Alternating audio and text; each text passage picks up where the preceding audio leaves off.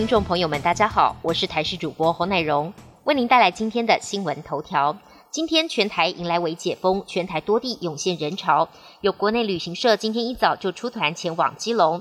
台中鱼市场一家生鱼片店凌晨就出现人龙，现场超过一百人排队点餐。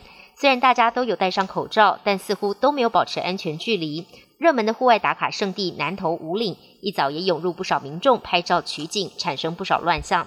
有游客在拍照时脱下口罩，还有人不顾园区公告，在停车场旁边野炊，严重违反规定。台北市的运动中心跟体育场馆在封闭近两个月之后，今天开始为解封。台北市总共有十二区运动中心，其中大同运动中心将在今天下午两点抢先开放，剩下十一区运动中心将从十六号起开放。另外，北市也将开放六座自营场馆等。体育局也提醒民众务必遵守防疫指引，如果违反运动全程戴口罩等等相关的防疫规定，劝导不听者就会进行裁罚。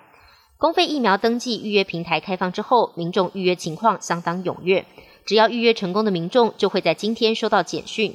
根据指挥中心统计，截至到昨天下午五点为止。登记愿意接种 A Z 疫苗的人数是八万两千八百七十四人，占总登记人数的百分之二点九一。登记莫德纳疫苗的人数是一百七十一万一千六百八十一人，占总登记人数的百分之六十点零八。同时，登记 A Z 疫苗跟莫德纳疫苗的人数是一百零五万四千两百二十三人，占总登记人数的百分之三十七点零一。另外，公费新冠疫苗预约平台今天上午已经开放，十八岁以上民众可以前往平台登记意愿。英国 Delta 变种病毒肆虐，七月十九号完全解封，到底能不能如期实施？英国首相强森十二号明确表示，十九号以后所有的防疫限制都将解除，没有社交距离的限制，也不再以公权力强制民众戴口罩。强森表示，十九号以前，英国所有成年人至少都接种一剂新冠疫苗。就算 Delta 变种病毒的确诊病例数飙升，但疫苗已经发挥作用。这个时候解封是相对安全，但强森仍然呼吁民众谨慎防疫。法国新冠疫情再次出现反扑的迹象，总统马克宏在全国电视演说中宣布，所有医护人员强制接种新冠疫苗，也让法国成为少数实施类似措施的欧洲国家。先前意大利也规定医护必须打疫苗，希腊则跟法国同一天实施。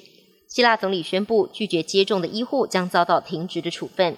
但说到法国的疫情，目前每日新增确诊回升到四千多例，新增住院人数也有上升的趋势。目前正在举行环法自由车赛跟坎城影展，吸引大批民众群聚，却没有妥善防疫，引发法国公卫专家的担忧。